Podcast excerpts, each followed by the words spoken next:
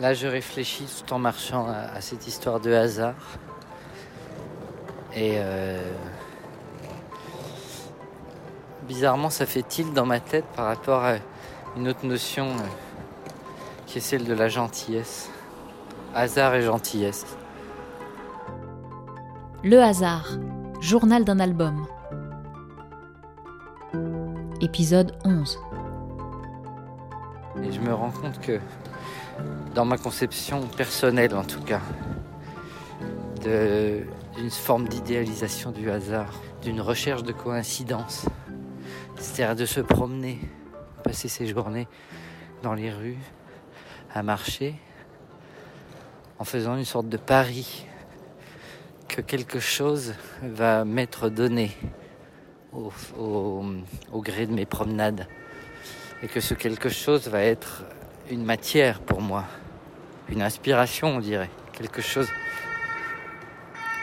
Ah voilà une ambulance, on va la laisser passer.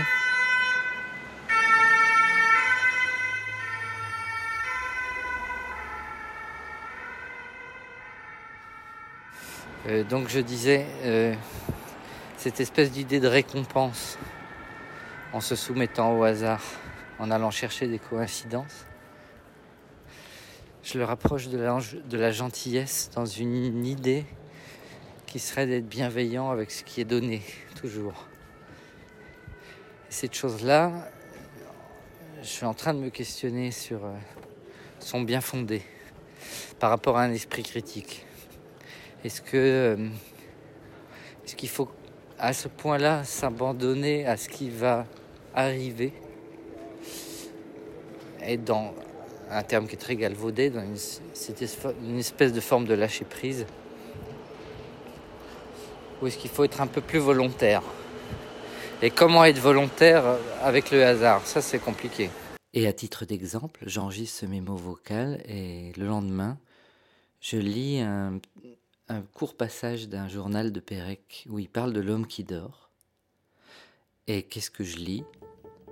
Je prenais des notes m'intéressais à un certain nombre de choses systématiquement.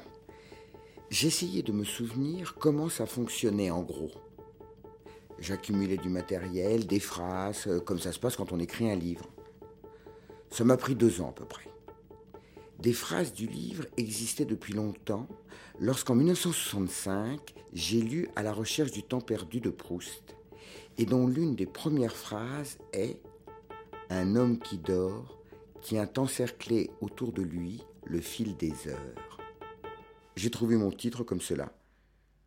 Je ne me souviens pas quel était l'autre titre. Bon voilà, donc je me dis euh, super coïncidence. Et puis euh, le lendemain, je pars en tournée. Alors voilà, je suis rentré dans une librairie à Orléans parce que j'avais un petit moment de battement avant de reprendre un train. Et j'avais entendu en, une émission où était interviewée la philosophe Claire Marin, qui vient de faire paraître un livre euh, qui s'appelle Les débuts.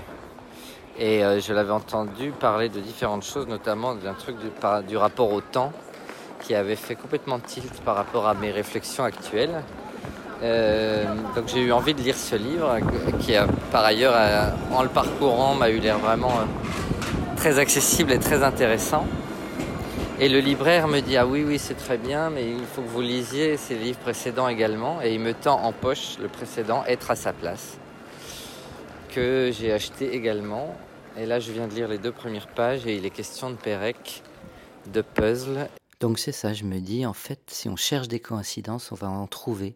On va même en trouver à l'appel, ça va être exponentiel. Une coïncidence va en amener 10, qui vont en amener 100, qui vont en amener 100 fois 100, c'est-à-dire 10 000, etc., etc. Une puissance de 10 est un nombre écrit sous la forme 10 puissance n, avec n anti-relatif.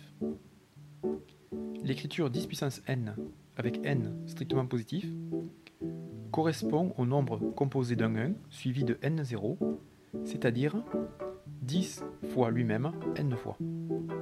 Par exemple, 10 puissance 3 égale 1000 égale 10 fois 10 fois 10 10 puissance 7 égale 1 1, suivi de 7 0, c'est-à-dire 10 millions. Mais alors il devient quoi le hasard dans cette histoire? Si ces coïncidences, je les trouve parce que j'ai voulu les trouver, ça voudrait dire que le hasard n'existe pas vraiment, ou alors s'il existe, il serait dans les recoins de cette démarche volontaire. La fameuse scène de la Madeleine dans le premier tome de la recherche du temps perdu, et d'autres scènes plus tard dans le roman, utilisent la notion de mémoire involontaire. C'est la sensation de la Madeleine trempée dans le thé qui va soudain lui faire prendre conscience, lui faire éprouver la ressouvenance. Je connais pas ce mot-là. D'une sensation qu'il croyait avoir oubliée et qui se reproduit dans l'instant présent. Et c'est la collision entre passé et présent qui fait cette espèce de tressaillement dont il parle. Mais à l'instant où il trempe sa madeleine dans le thé, il n'est pas du tout dans cet état de recherche que j'évoquais précédemment. Il est totalement, justement, plutôt dans le lâcher-prise. Il ne cherche pas à retrouver cette sensation. Elle lui est donnée.